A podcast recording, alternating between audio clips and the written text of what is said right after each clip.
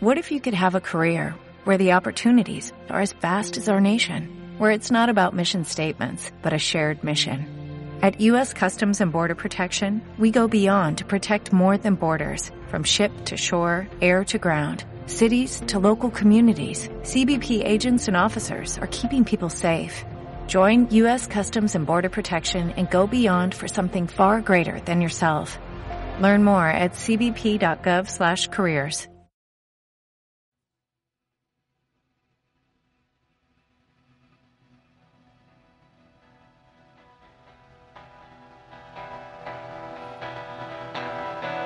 Au pays des matins calmes, pas un bruit ne sourd. Rien ne transpire des ardeurs.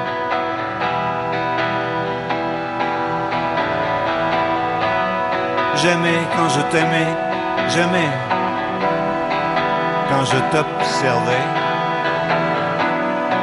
J'étais l'attaque.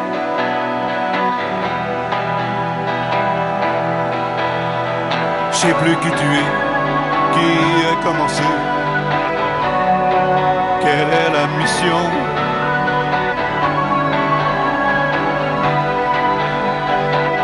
Soldat sans joie va déguerpi, l'amour t'a faussé compagnie.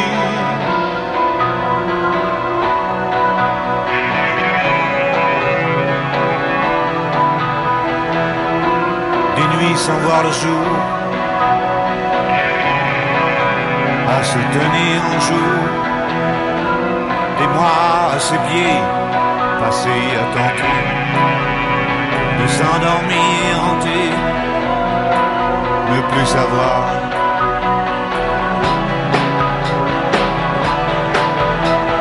Je sais plus qui tu es, qui a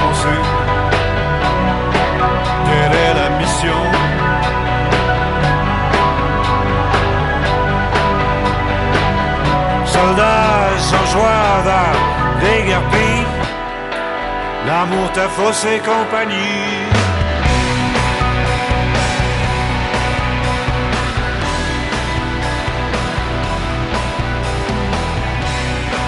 L'amour t'a faussé compagnie.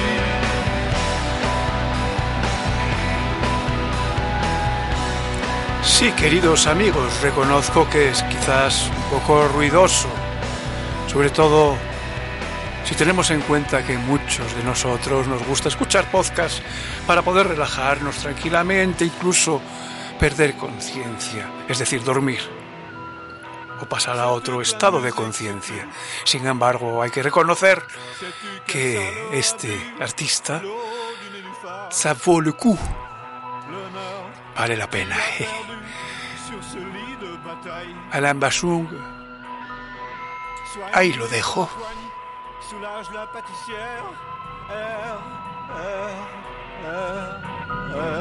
Je sais plus qui tu es, qui a commencé. Quelle est la mission?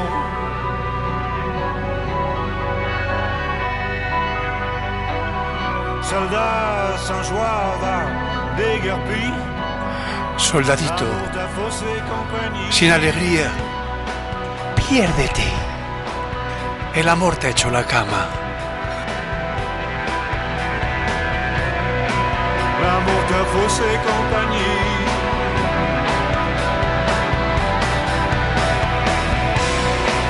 L'amour t'a faussé compagnie.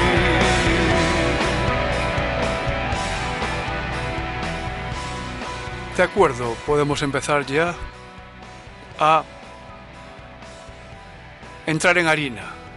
Vamos a hacer el último capítulo, el desenlace triste.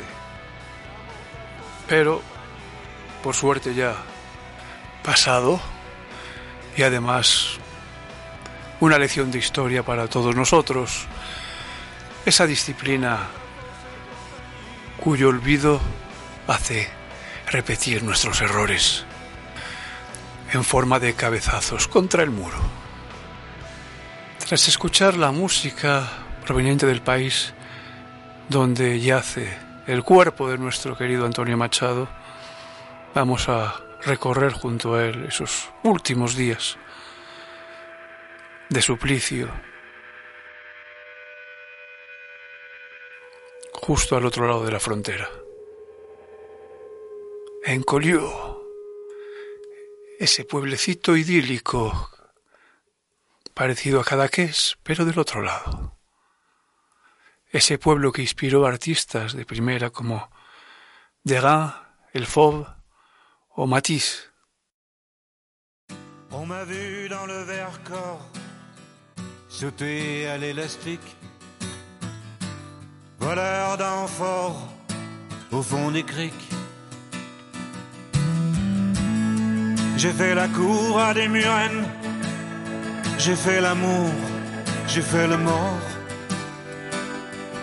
T'étais pas né. À la station balnéaire, tu t'es pas fait briller. J'ai tes gants de crin, je Pour un peu, j'ai trempé. Histoire d'eau.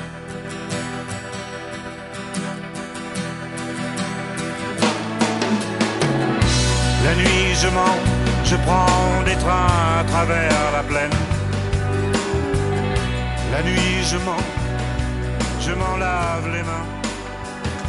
Las noches miento, cojo trenes que atraviesan la llanura.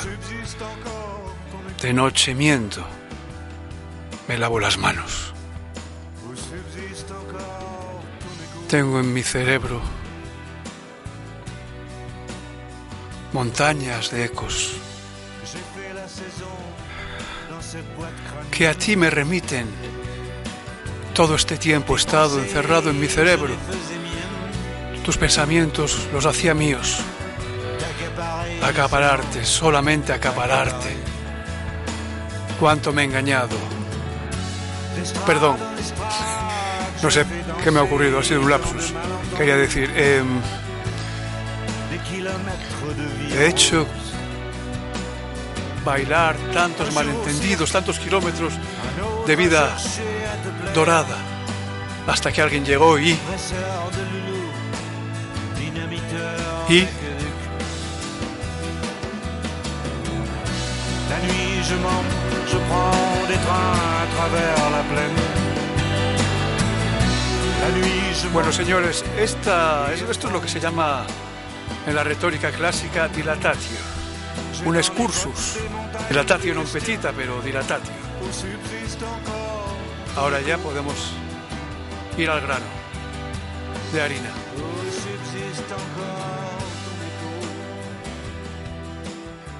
Para hacer eh, lo cual, entenderéis ustedes que entré en una cámara de despresurización como paso intermedio al cambio de ambiente. ¿Qué tal podría parecerles para ello un tema instrumental de los grandes mexicanos Café Tacuba, 1999?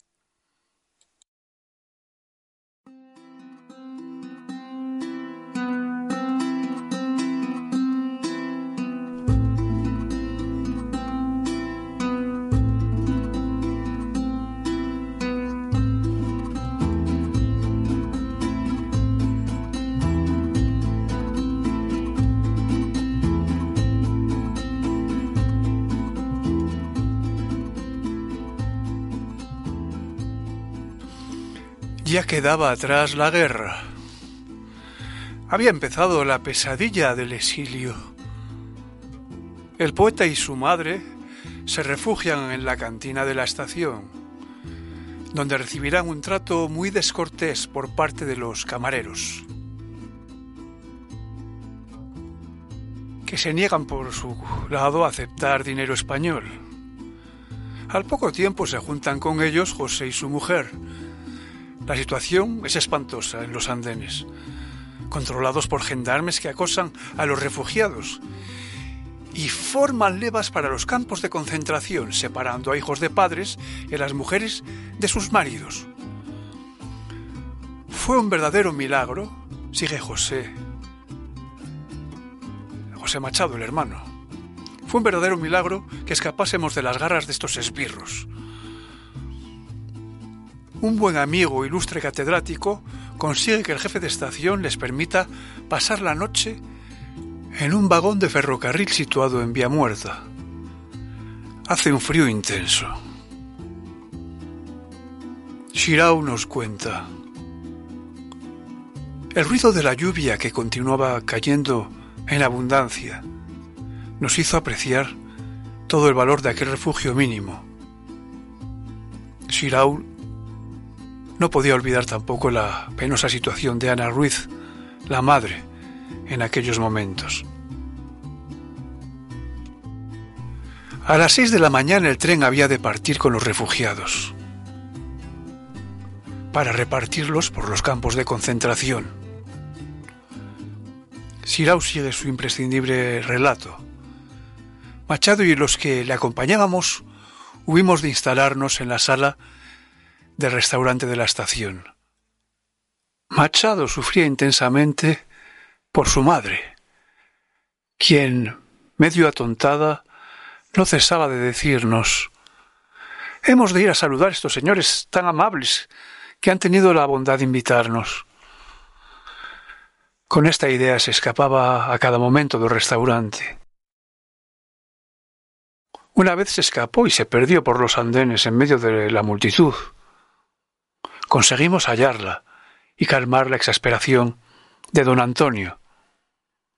Este la riñó con dulzura y ya no se movió más de su lado.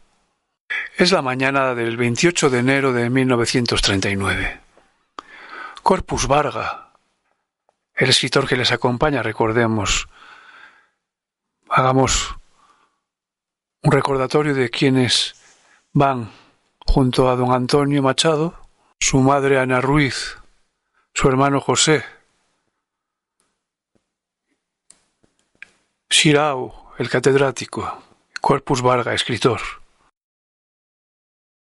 Y es Corpus Varga quien se traslada con otro acompañante, Tomás Navarro Tomás.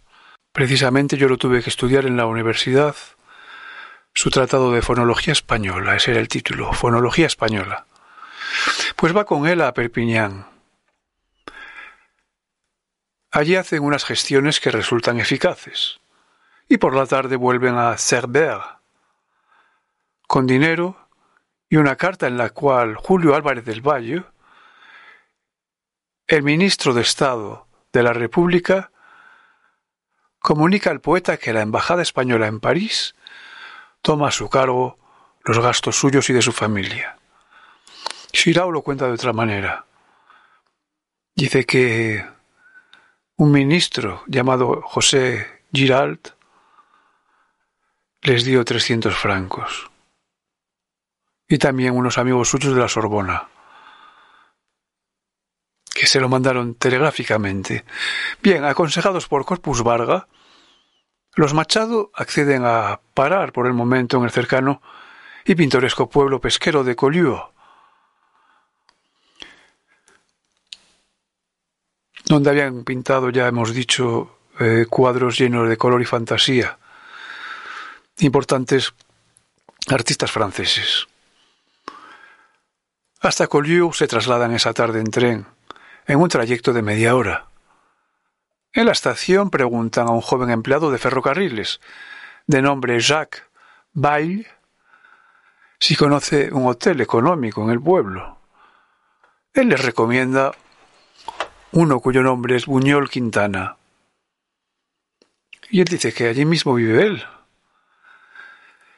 Está situado unos 300 metros más abajo, al otro lado de la plaza. Bien, la avenida de la estación está en obras. No hay taxis, por tanto, y hay que ir a la placita andando. Pero además está lloviendo y hace frío. Corpus Varga coge en brazos a Ana Ruiz, que pesa como una niña y mientras avanzan calle abajo, la anciana le susurra al oído Llegamos pronto a Sevilla. A Sevilla.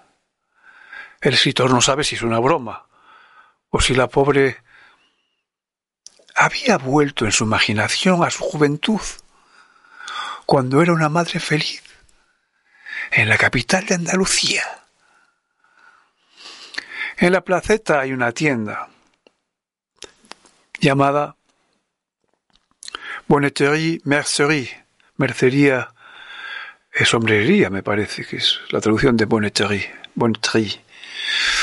cuya dueña está en la puerta cuando ve aproximarse al pequeño grupo de españoles.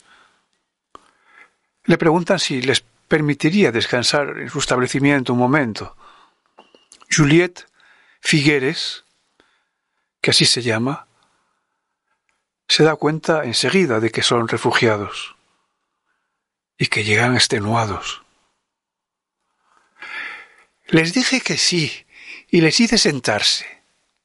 Les di café con leche para reanimarlos un poco. La mamá estaba muy cansada. No podía decir nada de lo seca que llevaba la boca. Y como le digo, la llevaban. Ella no podía andar. Ese señor, Corpus Varga, que hablaba bien el francés, preguntó si no había un taxi y si había un hotel. Yo le dije que el hotel lo tiene usted enfrente, pero como el río llevaba agua, no se podía pasar por el vado. Era preciso dar la vuelta por el cementerio. Mi marido le dijo Vaya a ver si el dueño del garaje puede venir a buscarles. Ese señor se fue, y nosotros charlamos un rato, porque Antonio hablaba muy bien el francés. Hablamos en francés, y los demás no decían casi nada. En fin, yo conozco el español y pude charlar un poco con la mujer de José. Cuando llegó el taxi, se subieron en él y me dieron las gracias.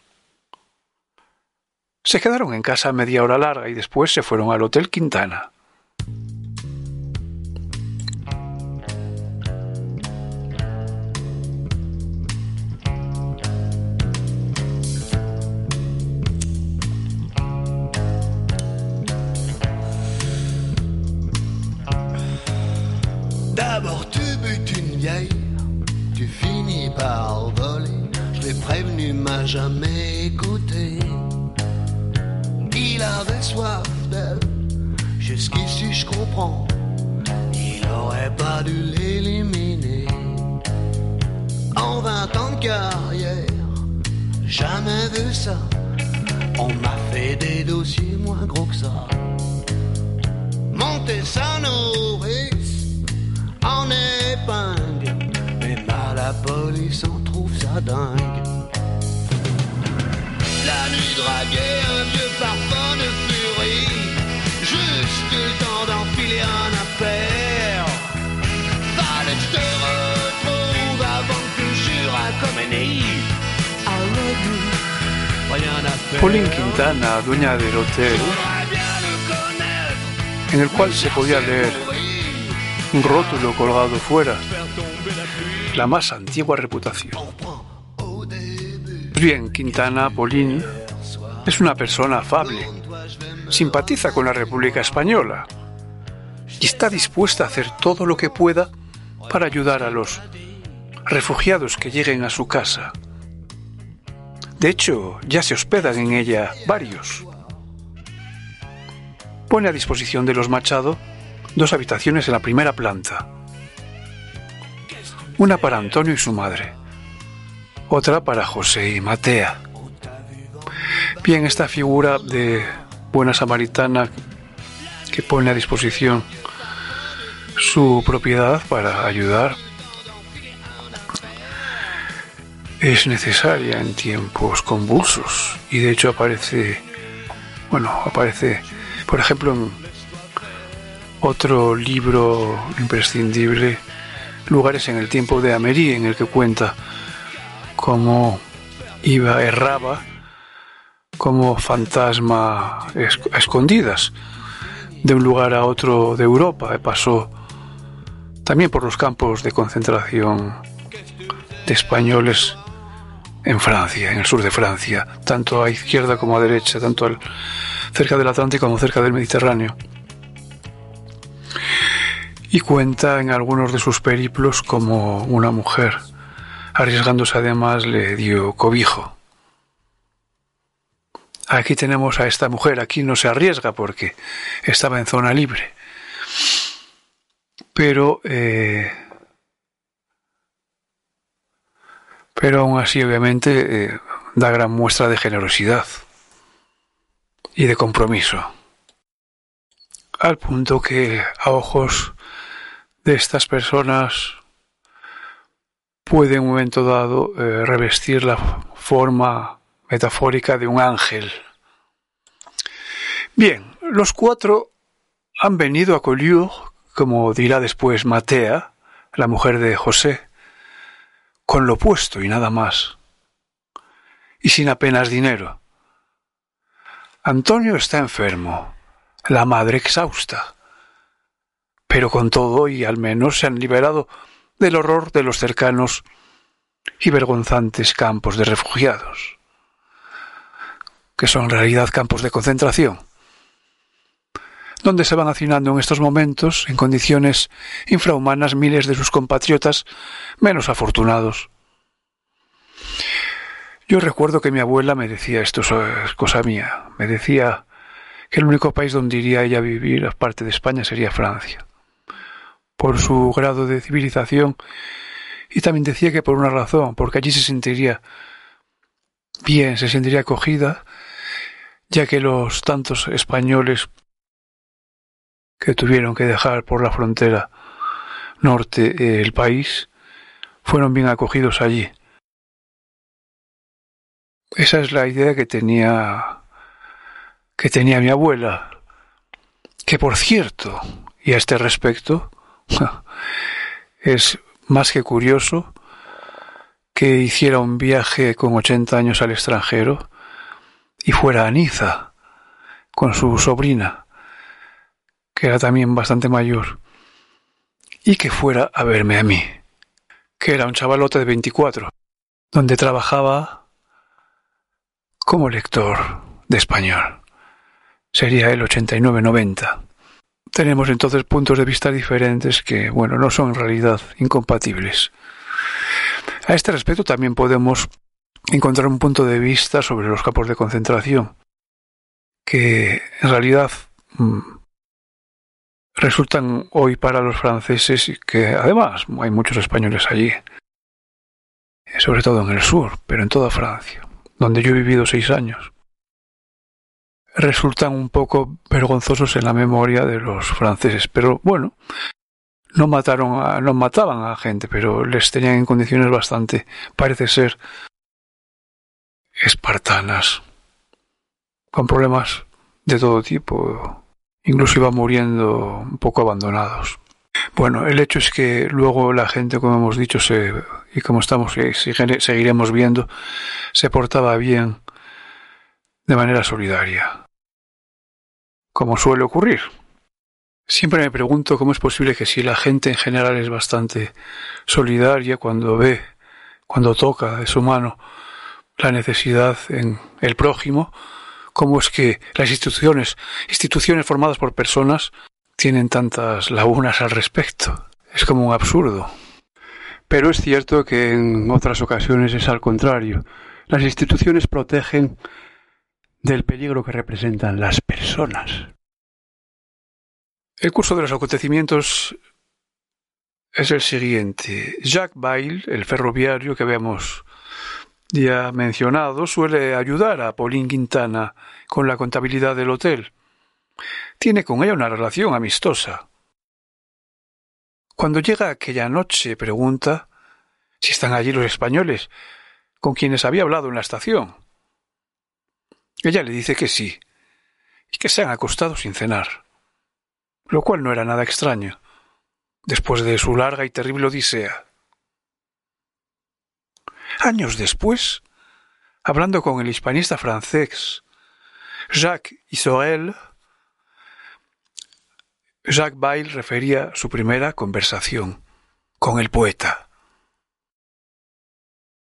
Al cabo de dos o tres días y teniendo por costumbre el llevar las cuentas de Madame Quintana, ya que me encargaba de apuntar en el registro del hotel el nombre de todos los clientes que habían llegado la víspera o la antevíspera, vi, al ir apuntando los nombres, el de Antonio Machado, que se había presentado como profesor. Esto me hizo reflexionar. Inmediatamente me acordé de que hacía tiempo, cuando iba a clase nocturna, había aprendido poesías de Antonio Machado. Así pues, me atreví a ir a preguntarle si el profesor que estaba en el hotel era Antonio Machado, el poeta que yo conocía. Y entonces, sin darle importancia ni nada, sin ni siquiera sonreír, me dijo Sí, soy yo. Así que empezamos a hablar. Él me preguntó cómo conocía el español, si era de origen español. Yo le, respondí no. Solo que, como todos los franceses que viven en la frontera, es natural que aprendamos un segundo idioma, que es el español. Y le pedí permiso para poderle hablar precisamente en dicho idioma, lo que aceptó encantado, diciéndome pero yo le contestaré sin duda en francés. Ya ve usted la sensibilidad que tenía. Y a partir de entonces, al final de cada comida iba a verles. Me sentaba con ellos. Charlábamos un ratito. Que hayamos mantenido conversaciones de tipo político, eso nunca. Hablábamos de cosas triviales, porque yo sentía que me estaba tratando con alguien que se situaba muy por encima de mis posibilidades, y que enseguida me vería dificultado para contestarle. A Machado le debió de emocionar tener entre sus manos el cuaderno, fechado en el 34, cinco años atrás, en el cual Bale había copiado durante sus clases nocturnas de español algunas poesías suyas que le gustaban especialmente. Eran todas de la primera época. Por ejemplo, esta.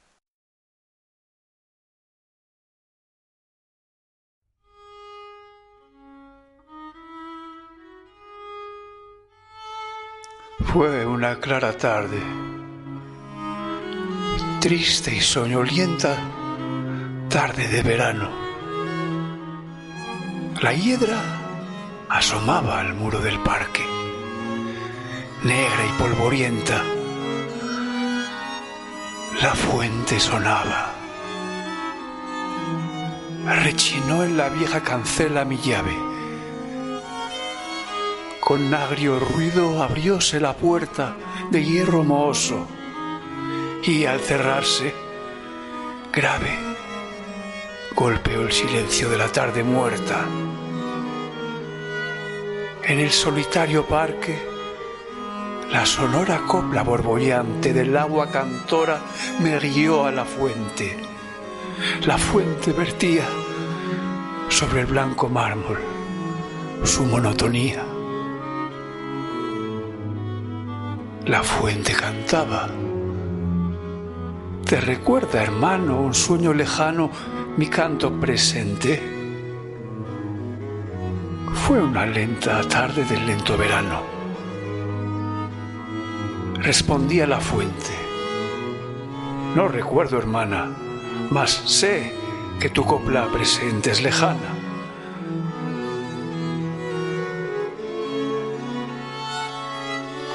Fue esta misma tarde. Mi cristal vertía, como hoy sobre el mármol, su monotonía.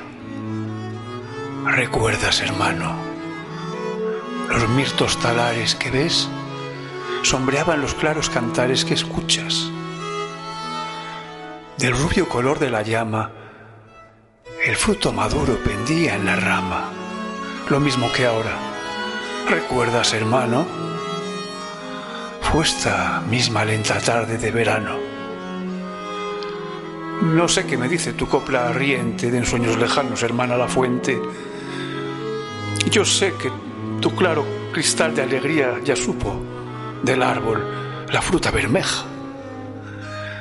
Yo sé que es lejana la amargura mía, que sueña en la tarde de verano vieja Yo sé que tus bellos espejos cantores copiaron antiguos delirios de amores. Mas cuéntame, fuente de lengua encantada, cuéntame, mi alegre leyenda olvidada. Yo no sé leyendas de antigua alegría, sino historias viejas de melancolía. Fue una clara tarde de lento verano. Tú venías solo con tu pena, hermano. Tus labios besaron mi linfa serena y en la clara tarde dijeron tu pena.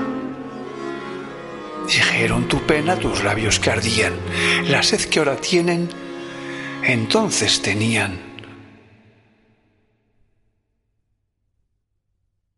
Adiós para siempre la fuente sonora del parque dormido eterna cantora. Adiós para siempre. Tu monotonía fuente es más amarga que la pena mía. Rechinó en la vieja cancela mi llave. Con agrio ruido abrióse la puerta de hierro mozo. Y al cerrarse, grave sonó en el silencio de la tarde muerta. Bien, de este poema de las soledades, el número 6, Soledades, que se publicaron en 1903 y luego pues, volvieron a ser eh, impresas con el título Soledades, Galerías y otros poemas. Las soledades inicialmente son publicadas en 1903. Él tenía pues veintipocos años.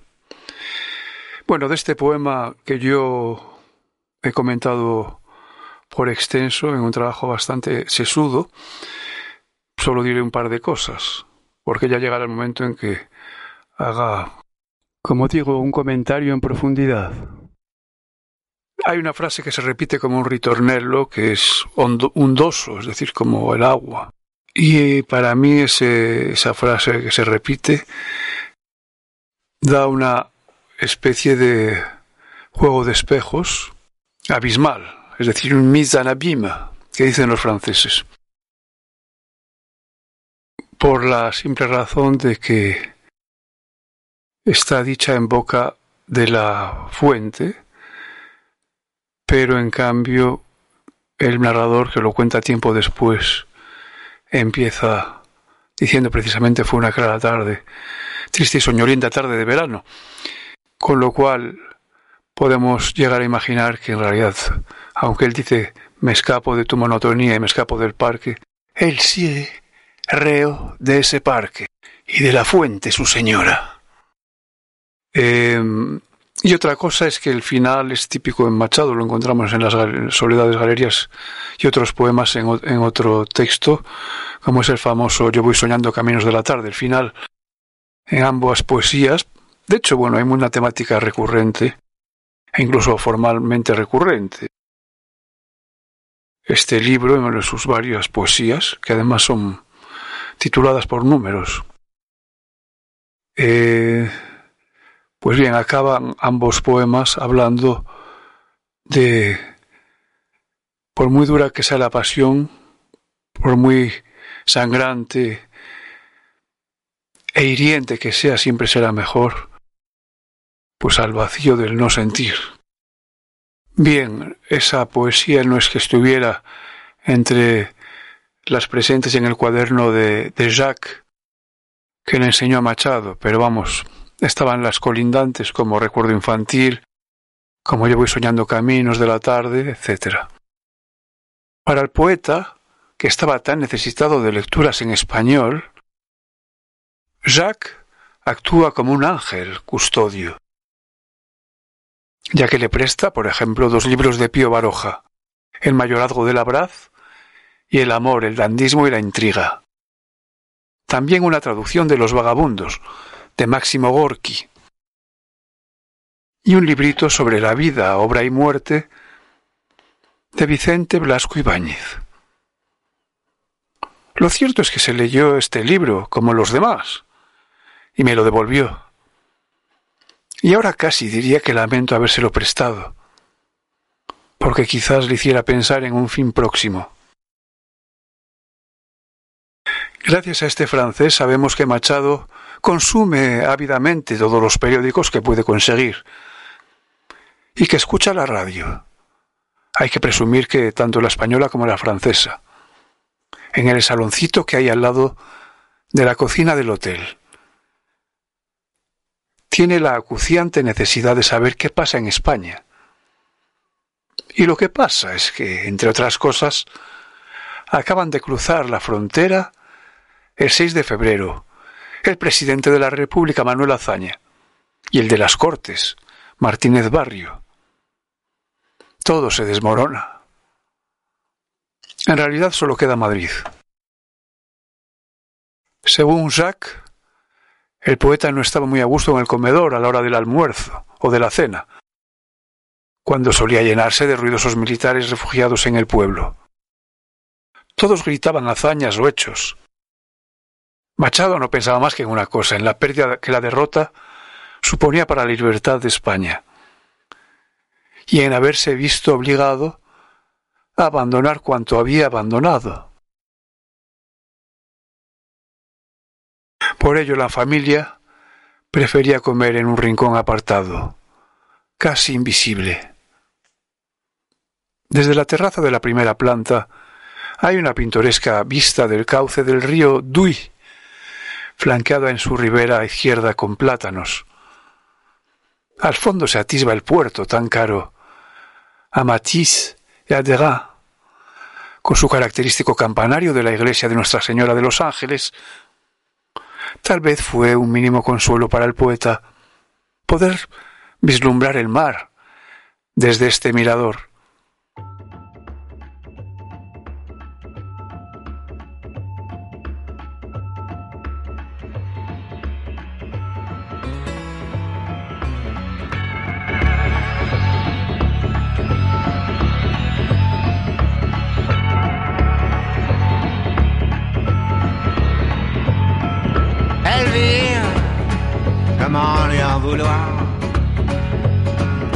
L'illusion est parfaite, ses yeux, ses touchantes attentions me criblent de rêverie véritable.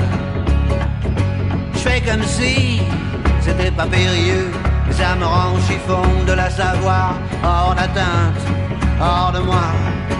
Elvire, comment lui en vouloir? Autre que moi se serait flingué, moi pas sors sans elle, je fais la joie des enjoliveurs. En exil, j'excelle au bar parallèle. Mais saura-t-elle ce que j'éprouve à séjourner au sein d'un logiciel? Oui, saura-t-elle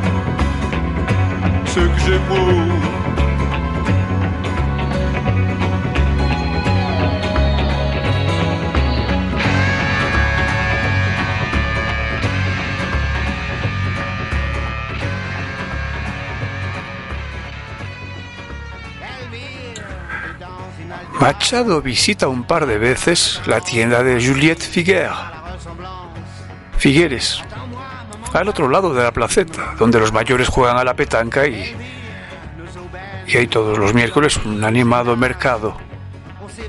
Allí comenta con ella y su marido la situación española. Les cuenta que perdió durante la travesía los libros llevaba consigo y que padece asma. Lo que le preocupa sobre todo son las tres hijas de José y Matea, de quienes no saben nada. Un día, recordaba Madame Figueres, José, es decir, el hermano de Antonio, me dijo, no tenemos noticias de las niñas porque no tenemos dinero para escribirles. Entonces mi marido exclamó, ¿por qué no nos lo dijeron antes? Y les dimos dinero para comprar sellos y escribieron. Después tuvieron noticias. Contrariamente a lo que se pudiera creer, Machado no está del todo abatido en estos momentos. Lo demuestra una carta suya a José Bergamín. En contestación a una de este, mandada desde París.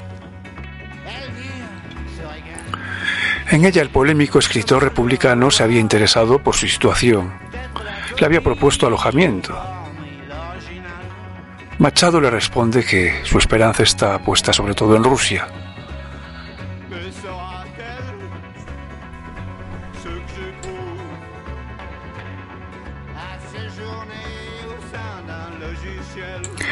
Muy querido y admirado amigo, después de un éxodo lamentable, pasé la frontera con mi madre, mi hermano José y su esposa, en condiciones impeorables. Ni un solo céntimo francés. Y hoy me encuentro en Collioure, Hotel Buñol Quintana, y gracias a un pequeño auxilio oficial, con recursos suficientes para acabar el mes corriente. Mi problema más inmediato es el de poder resistir en Francia, hasta encontrar recursos para vivir en ella de mi trabajo literario o trasladarme a la URSS, donde encontraría amplia y favorable acogida. Con toda mi alma agradezco los generosos ofrecimientos, pero temo no solamente quedarme muy aislado, como usted indica, sino además no disponer de medios pecuniarios para mantenerme con mi familia en esas casas y trasladarme a ellas. Se refiere a las casas que le ofrecía Bergamín. Así pues, el problema queda reducido a la necesidad de un apoyo pecuniario a partir del mes que viene. Bien para continuar aquí en las condiciones actuales, bien para trasladarme a alguna localidad no lejana, donde poder vivir en un piso amueblado en las condiciones más modestas. Machado, caminante de toda la vida, logra dar unos pequeños paseos por Collioure, apoyado en su bastón. Lo observa desde la tienda Juliette Figuer, también el simpático Jacques.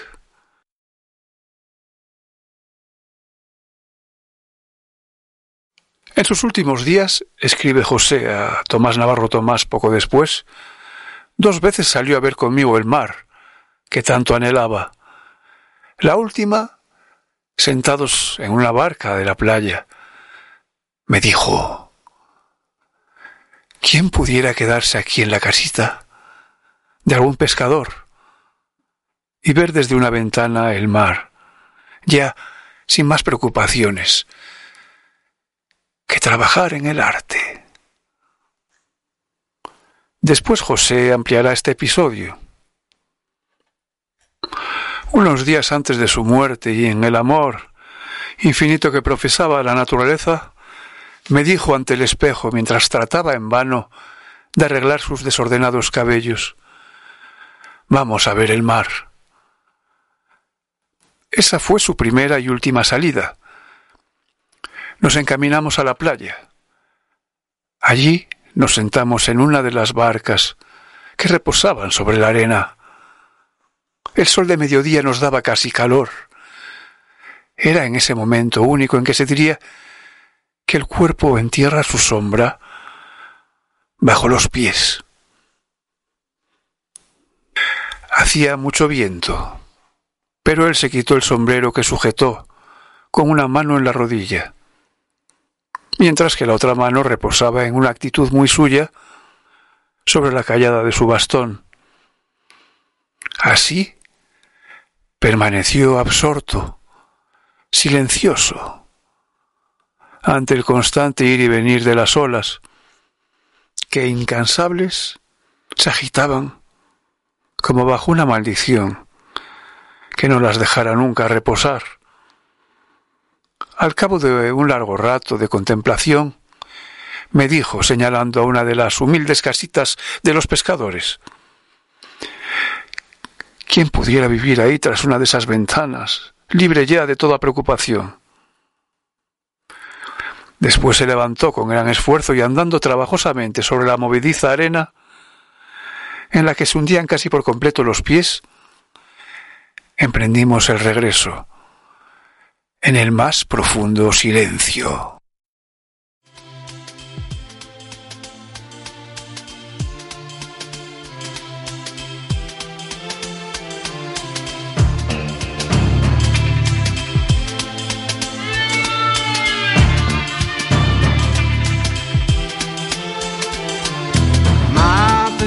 Entreprise connaît pas la crise. Épanouie et l'exil des trésors satinés, dorés à souhait.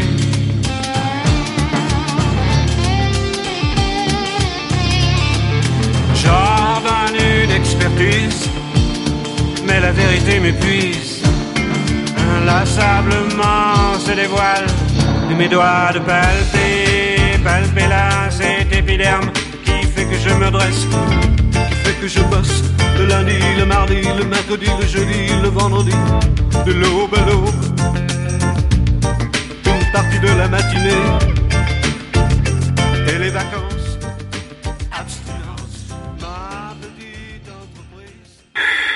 Si Madame Quintana se desvivía porque a los Machado no les faltase nada en la comida, no le iba a Juliette Figuer a la zaga con respecto a la ropa.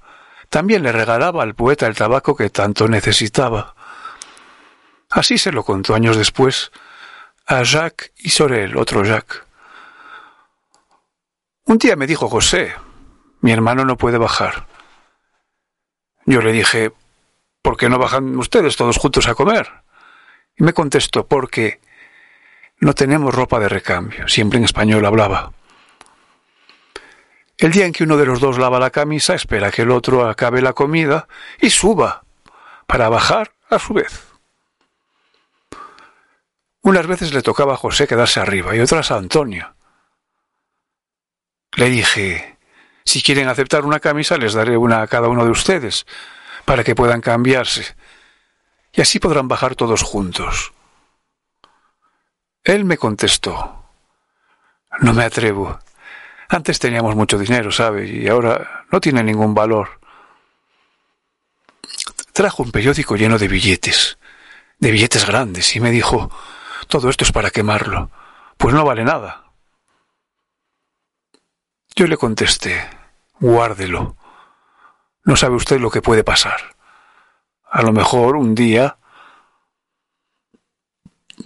En fin, le dimos calzoncillos, camisas y ropa para su mujer, y estaban encantados.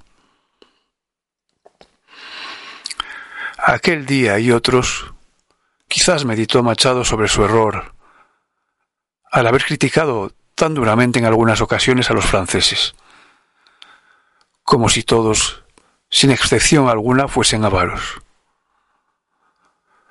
Por supuesto que no lo son en absoluto. De hecho, de los países que conozco, quizás los menos avaros sean los franceses. Al menos en mi personal experiencia, que no es baladí porque me pasé seis años. Y podría deshacer más mitos urbanos sobre ellos, pero bueno, me callaré porque quizás no venga a cuento. La verdad es que mucha gente de la raya catalana se comportó magníficamente con los expatriados españoles, no así desde luego el gobierno de la nación. Bueno, a ver, tengo que hacer un inciso al respecto porque eh, se abre paso la idea, y probablemente confirmadísima, de que fueron tratados un poco como ganado. Más, más que nada porque fueron abandonados, no es que fueran represaliados, sino simplemente olvidados. Y las referencias a, a esos campos que fueron el lugar de residencia, entre comillas, de unos 500.000 españoles, creo que 550.000, pues habla tanto en los lugares donde dejan una lápida como los testimonios de la gente que estuvo allí. Por ejemplo, como dije antes, Jean Améry, el escritor europeo, digamos, judío, pues hablan de que las condiciones eran tristes. Bueno, sigamos entonces.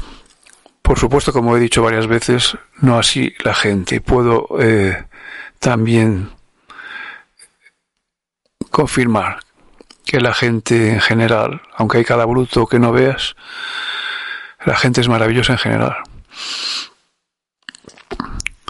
Una tarde baja Machado al salón con una pequeña caja de madera. Un joyero. Se lo entrega a Paulín Quintana y le dice, es tierra de España. Si muero en este pueblo, quiero que me entierren con ella. Cuando la dueña del hotel trata de hacerle desistir de tal obsesión, el poeta mueve a ambos lados la cabeza y le dice, Mis días, señora, están contados. Paulín Quintana guardará el joyero hasta su muerte a los casi cien años. La condición de la madre está empeorando y la del poeta. Como mamá Ana estaba tan mal, recuerda Matea Monedero, yo me levantaba por la noche iba a verla varias veces. Una noche, cuando entré en la habitación ya casi de mañana, observé algo muy raro en Antonio. Salí y le dije a mi marido, Pepe, Antonio está muy mal. Se levantó enseguida. Serían como las seis de la mañana y decidimos que fuera yo en busca del médico. Matea llega poco después a casa de Juliette, que vive en la cercana rue de Michelet. Me dijo que su cuñado estaba muy enfermo y que tenía que verlo un médico, recuerda Madame Figueres. Yo le dije, escuche, yo la acompaño a casa del doctor Cazabén, que es nuestro médico y que vendrá. Vino el médico y dijo que era grave. Era asmático y cogió frío en Cerver. Sí, fue allí donde cogió frío. Como tenía asma, el médico lo encontró muy mal. Tenía una congestión. Los testimonios concuerdan. El doctor Cazabén, sigue contando Matea, le recetó algunas medicinas y nos dijo que no se podía hacer nada. Antonio se moría. De eso ya no nos cabía duda. Estuvo cuatro días muy agitado e inquieto. Se veía morir. A veces se le oía decir, Adiós madre, adiós madre. Pero mamá Ana, que estaba bien cerquita en otra cama, no le oía porque estaba sumida en un coma profundo.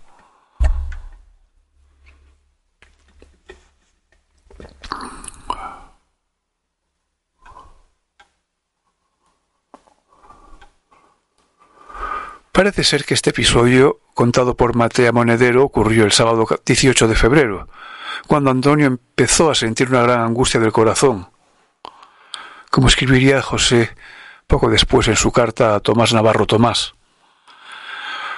Con la madre y el hijo en estado tan crítico, se colocó entre ambas camas, según recuerdo de Juliet, un fino bombo de tela, biombo, perdón, Sería sobre el 20 de febrero cuando Machado, haciendo un último esfuerzo, dicta una carta a su amigo, secretario de la Embajada de España en París. Le aseguró que su salud iba en alza y que esperaba verle pronto en la capital francesa. En cambio, comenta el destinatario, Santullano, que los trazos de la firma vacilantes declaraban que la existencia del poeta se escapaba al más allá. Y así fue. Machado entra en coma poco después y muere en su cama el 22 de febrero del 39, a las tres y media de la tarde.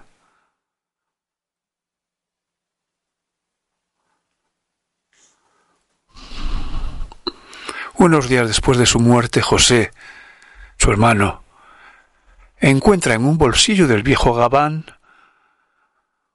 un pequeño y arrugado trozo de papel. Allí, escritos a lápiz, había tres apuntes. El primero las palabras iniciales de Hamlet, ser o no ser. El segundo, un verso alejandrino. Estos días azules y este sol de la infancia. Y el último, cuatro versos de otras canciones a Guiomar. Y te diré mi canción. Se canta lo que se pierde con un papagayo verde que la llega en tu balcón.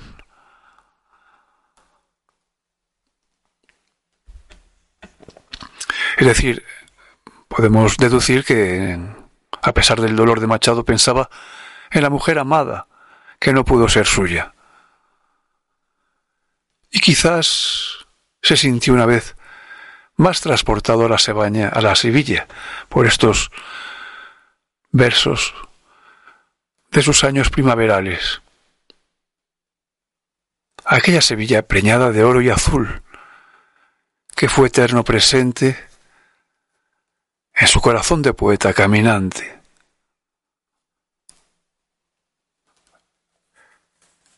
Recordó también, tan cerca de las olas, la estrofa final de su retrato. Se sonrió quizás al constatar su ironía y su amarga verdad. Tu vois ce qu'on voit qui vois pas. Tu n'es pas dans l'ombre, pas dans le triangle.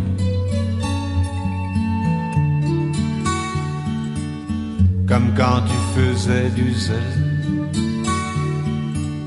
comme quand je te volais dans les plumes, entre les dunes, par la porte entrebâillée, je te vois rêver. Y cuando llegue el día del último viaje y esté al partir la nave que nunca ha de tornar, me encontraréis a bordo ligero de equipaje casi desnudo, como los hijos de la mar.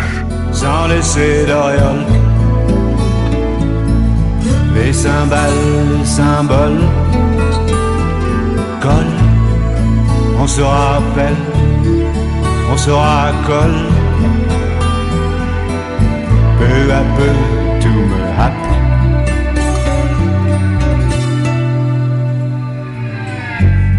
Les vents de l'orgueil, peu apaisés, peu apaisés.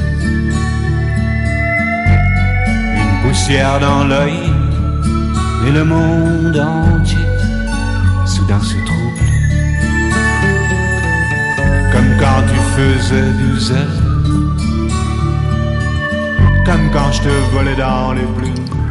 Nunca tan ligero él, que jamás había poseído casi nada, como al lado del mar de Collioure, en aquellos postreros momentos de su vida, fracasada la gran aventura de la República que tanto amaba y por la cual tanto había luchado.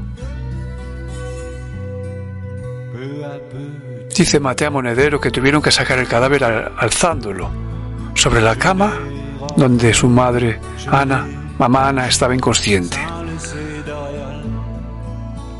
El poeta estuvo de cuerpo presente en la habitación contigua. Luego fue amortajado en una sábana, porque así lo quiso José, al interpretar aquella frase que un día dijera Antonio a propósito de las pompas innecesarias de algunos enterramientos. Para enterrar a una persona con envolverla en una sábana es suficiente. Apenas habían sacado el cuerpo sin vida de Antonio, continúa Matea.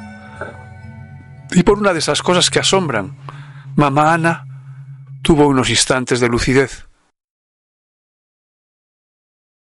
Nada más volver en sí, miró hacia la cama de Antonio y preguntó, como si la naturaleza le hubiera avisado de lo sucedido, con voz débil y angustiada. ¿Dónde está Antonio? ¿Qué ha pasado? José, conteniéndose como pudo, le miente diciéndole que ya sabía que Antonio estaba enfermo y que se lo habían llevado a un sanatorio. Allí se va a curar, le dijo. Recuerdo que mamá Ana le dirigió una mirada en la que se veía que no aceptaba ninguna de aquellas palabras. Luego cerró los ojos y tres días después moría. Estoy segura de que en aquellos tres minutos de lucidez se dio cuenta de que su hijo había muerto. José también estaba seguro de ello, aunque él sitúa el momento este de lucidez dos días después. Él escribe, ¿Qué ha sucedido? ¿Qué ha pasado? Palabras, según él, de su madre, al ver la cama de Antonio vacía. Y él mismo escribe, yo traté en vano de ocultárselo, pero una madre no se la engaña y rompió a llorar como una pobre niña. Se puede decir, por tanto, que perder a Antonio, a quien había querido cuidar hasta su último momento, fue lo que a Ana Ruiz le rompió finalmente el corazón.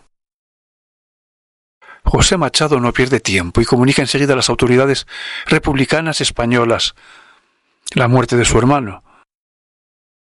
La noticia corre como un reguero de pólvora.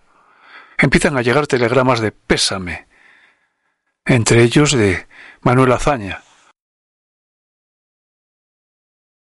Llega al amanecer eh, el escultor y profesor de español Henri Frère, que además de ejecutar unos dibujos del poema muerto, capta con su cámara algunas imágenes impresionantes.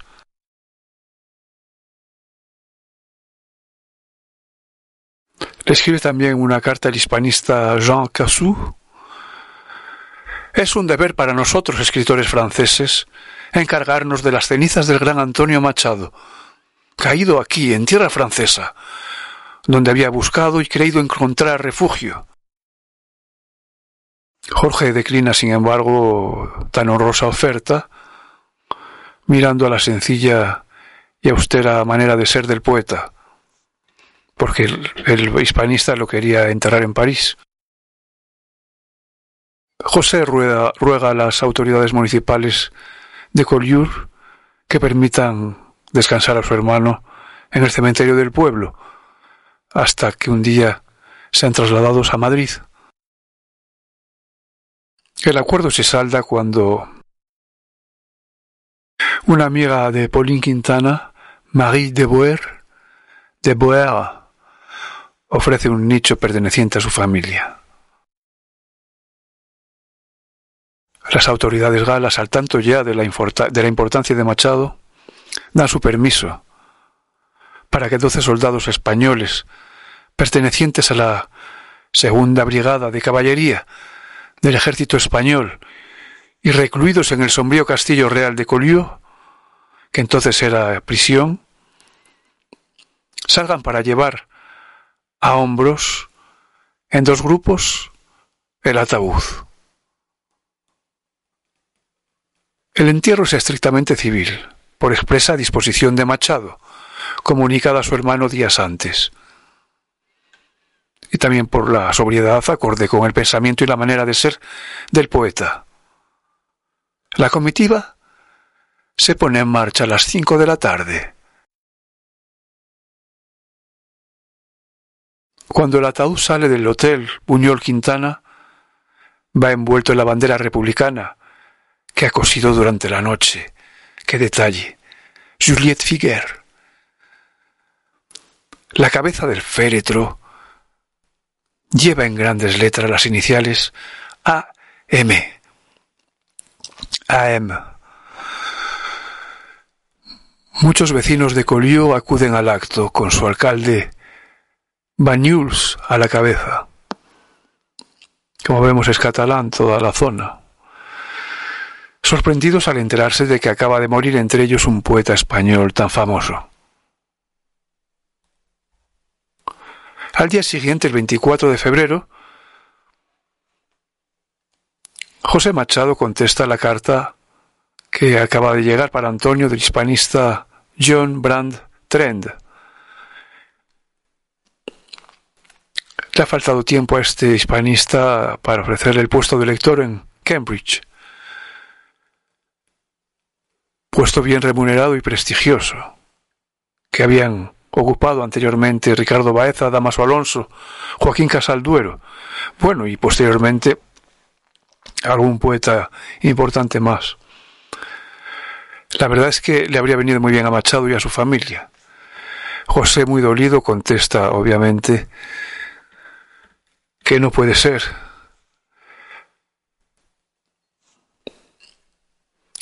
Que habría sido un sueño para Antonio, pero los sueños no se cumplen.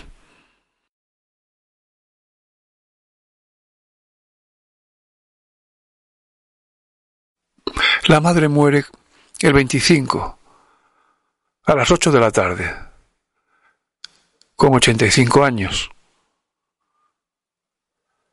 Cumplía así una promesa hecha en Rocafort, en Valencia. Estoy dispuesta a vivir tanto como mi hijo Antonio. Recibe sepultura en tierra, en un rincón del cementerio reservado para los pobres.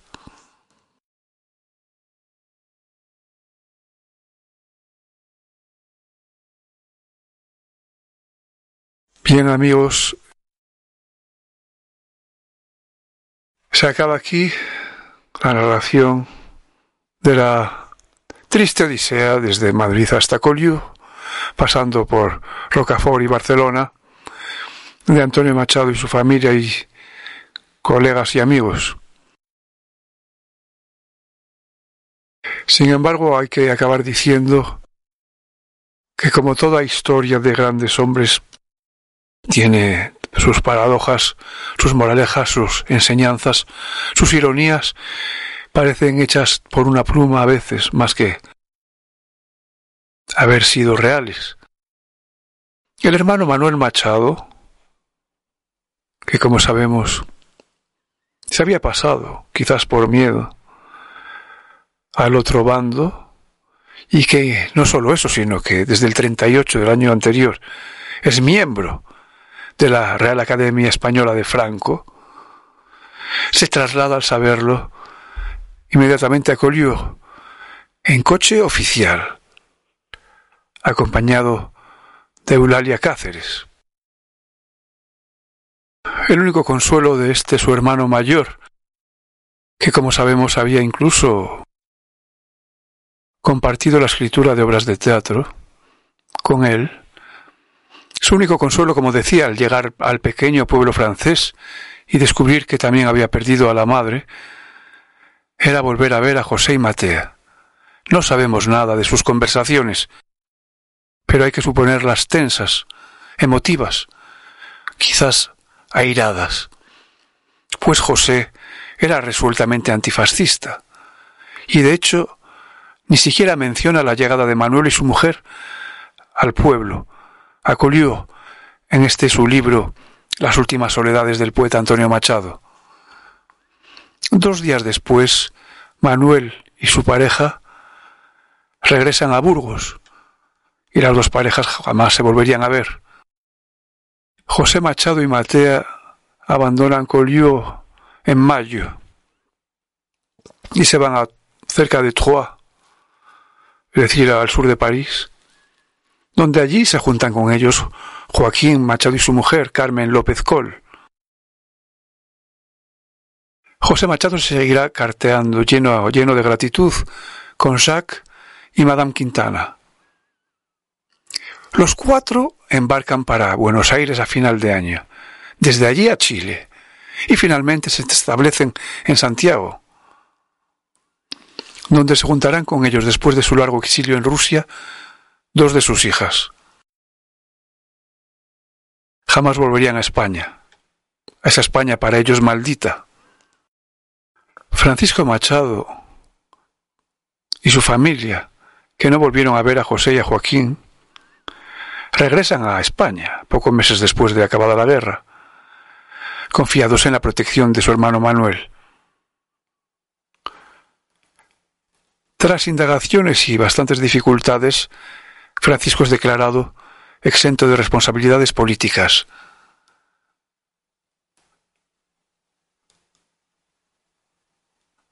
Durante su etapa como director de la prisión de mujeres de Madrid, que había sido su último puesto, incluso es readmitido al servicio. Manuel Machado regresa a su piso con Eulalia Cáceres en la calle Churruca 15. Se encuentra con que la extensa biblioteca de Antonio, aquella que según José tenía más tomos de filosofía que libros de poesía, seguía intacta.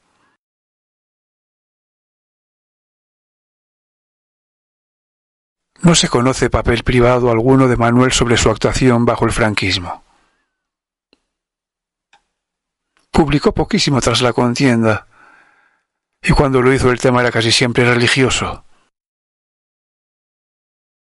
Se ha dicho que padeció durante sus últimos años un estado de tristeza que mantuvo hasta la muerte. Murió en Madrid en el 47. Lo enterraron en la Almudena. Tuvo un funeral casi de Estado, con el ministro de Educación,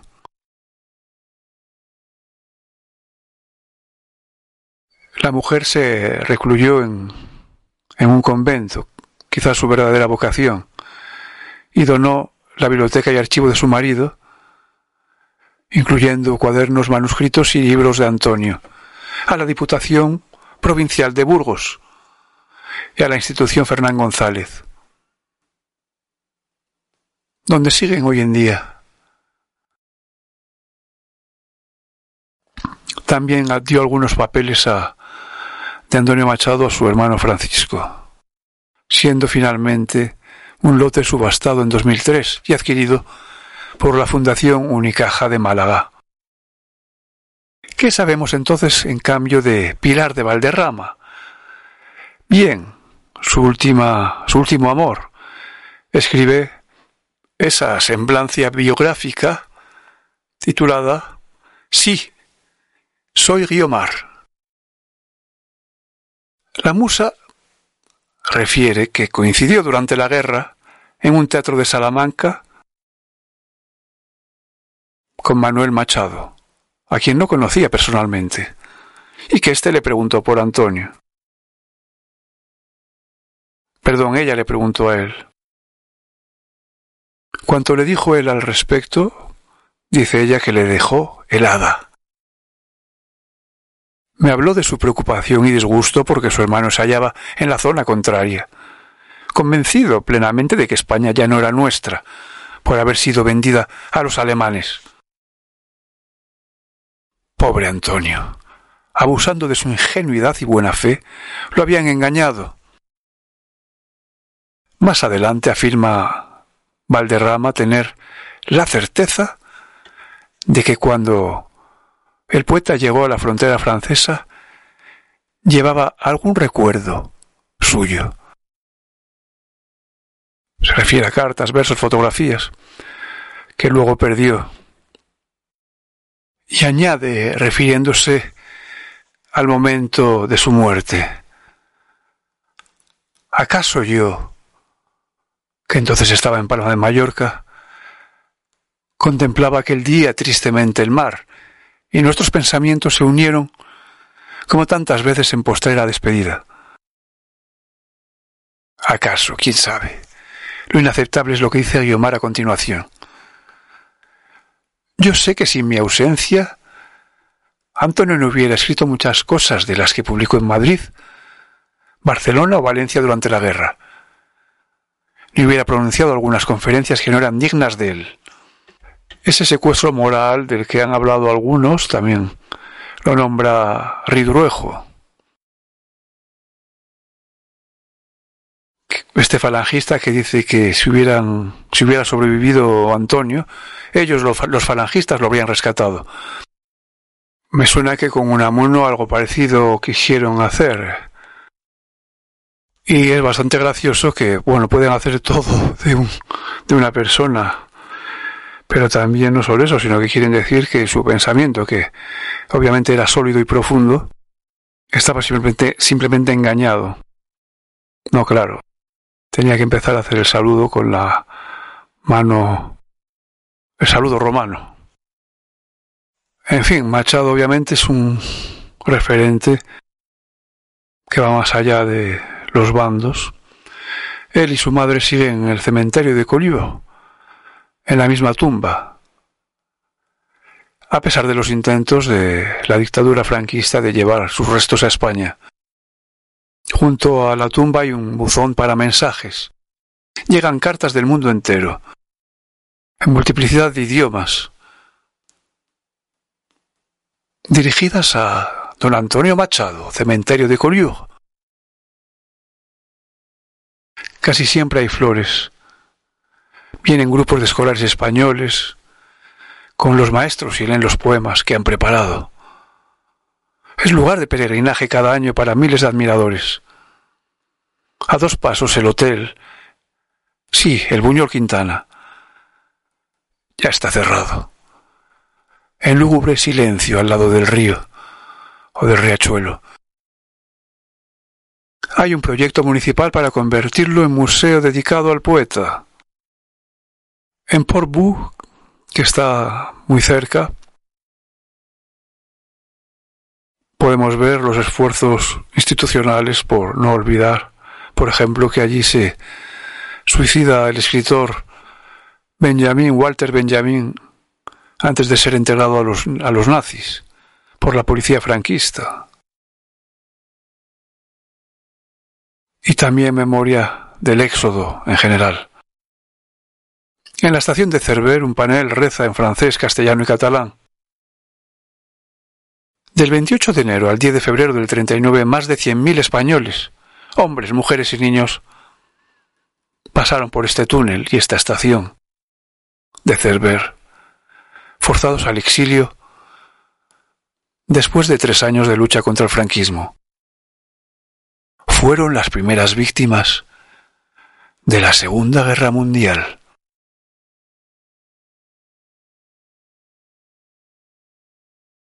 Flota en el ambiente cierto sentimiento de culpa por el trato acordado entonces a los refugiados. La tienda de Juliette Figuer tampoco existe ya.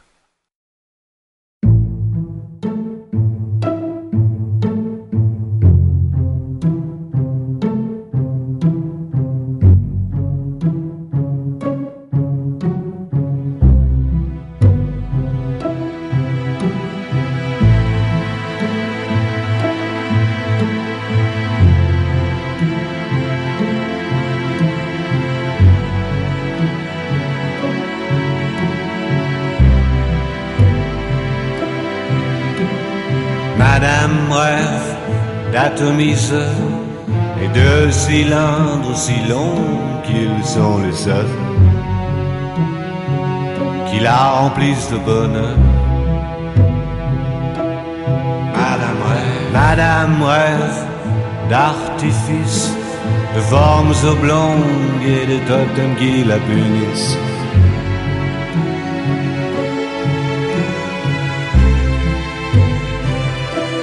Rêve d'archipel, de vagues perpétuelles, sismiques et sensuelles.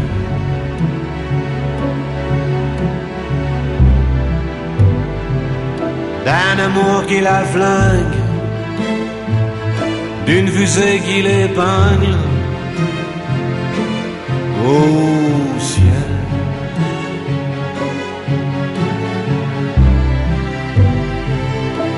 On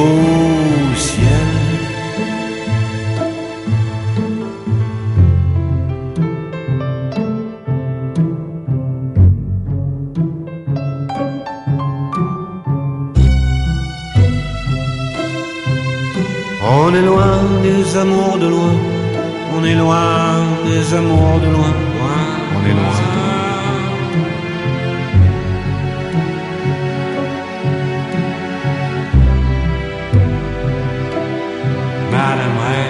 Madame rêve, ad libitum, comme si c'était tout comme dans les prières qui emprisonne et vous libère. Madame rêve d'apesanteur, des heures, des heures de voltige à plusieurs.